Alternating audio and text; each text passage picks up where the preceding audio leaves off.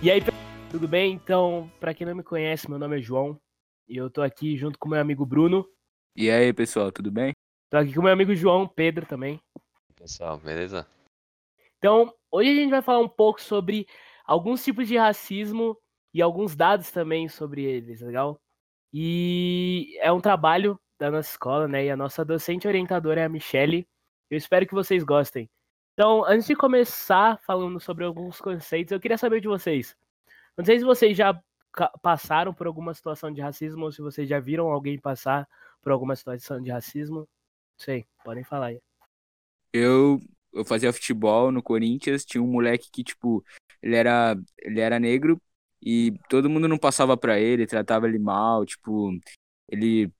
Todo mundo zoava ele por, por ele ser negro e tal. Caraca, velho. Tá maluco.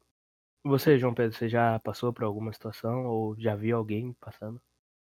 Já vi essa situação uma vez, meu treinador do futebol tava sofrendo, sofreu com isso. O torcedor do outro time tava, porque ele era negro, tava chamando ele de macaco, essas coisas assim. Essas ofensas, sabe? Que o povo faz, pra que nem a pele mais difer diferente, né, do que a dele. E também teve, se eu não me engano, um jogo do Grêmio que o goleiro Aranha também sofreu racismo dos torcedores, era Santos e Grêmio. Realmente. Então, a gente vê como o racismo muitas vezes está presente no nosso meio, né? E a gente vai ver alguns tipos de racismo hoje, né? O racismo institucional, o racismo estrutural e o racismo reverso. Então agora eu passo a palavra para o Bruno. Então, gente, o racismo institucional é o que se observa uma presença massiva de determinado grupo étnico-racial nas instituições o qual era trabalhar para fortalecer e manter esse grupo determinado no poder. Nessa forma de racismo, vimos o poder legislativo, judiciário e executivo, as reitorias das, das universidades e grandes corporações aparelhadas com pessoas de um grupo hegemônico. Ou seja, esse racismo é definido como privilégio a determinado grupo de indivíduos em detrimento de outros, em razão da etnia e qual estes pertencem, revelando-se na diferença de tratamento, distribuição de serviços ou benefícios como por exemplo na busca de um emprego, que muitas vezes por sua etnia não conseguem ser contratadas em um emprego decente. Ficam desempregadas e o fato de ser negro não atinge os padrões da empresa, como cabelo alisado nas mulheres e cortado nos homens. Esta está nas principais dificuldades e, e enfrentar o mercado de trabalho. Com isso, passam por processos estéticos e, quando conseguem esses empregos, sofrem racismo na sua chegada ao emprego. Vocês conhecem alguém que já sofreu esse racismo nas instituições? Nossa, acho que não. Falando assim, eu não me lembro de ninguém. Talvez tenha passado, mas de agora eu não vou estar lembrando. Mas eu acho legal que o seu, o seu racismo, ele puxa um gancho pro racismo estrutural, né? Então, racismo estrutural, basicamente, é a formalização de um conjunto de práticas institucionais, históricas, culturais e interpessoais dentro de uma sociedade que frequentemente coloca um grupo social ou étnico em uma posição melhor do que a outra. Então, basicamente, racismo estrutural seria algo que já está instalado na nossa sociedade, né?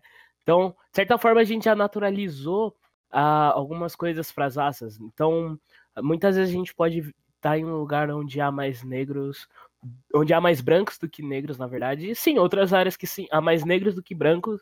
E a gente, de certa forma, normalizou isso. Então, Normalmente a gente pode ter um certo receio de andar em alguma rua escura, noite, e acabar encontrando com alguém negro. Ou a gente está muito mais acostumado a ver, por exemplo, na política, dados de 2018 mostram que 24,4% da, das representações políticas são de pessoas pretas ou pardas. Já os outros 75,6% é, das pessoas que representam a política são pessoas brancas ou de outras ou de outras nacionalidades. Só que isso é algo que a gente tem que pensar melhor, né? Realmente refletir o quanto a gente tem naturalizado certas coisas. Entre 2003 e 2013, a violência contra as mulheres brancas caiu em aproximadamente 10%. Já contra as mulheres negras aumentou aproximadamente 54%. Então, é algo que a gente tem que analisar realmente como o racismo já está estruturado na nossa sociedade. A gente tem que realmente lutar para tirar essa estrutura. Né? Então, João. O racismo reverso é definido como atos discriminatórios praticados por minorias sociais ou étnicas contra a maioria. Ou seja, é o negro que pratica o racismo contra o branco. Aí temos um exemplo de, de um juiz da Justiça Federal que absolveu um jovem negro que foi acusado de racismo reverso em rede social. Ele era réu pelo crime de racismo, acusado de ter incitado discriminação contra brancos e pregado ódio entre raças. O juiz disse não crer em racismo reverso porque nunca houve escravidão reversa. Então, olha que forte pensar nisso, né? Então, é muito importante a gente realmente refletir sobre esses racismos e buscar alguma forma de poder agir em meio a tudo, tudo isso que a gente acaba vendo. Legal? Então, espero que todo mundo tenha gostado. E esse foi nosso rápido podcast. Cháu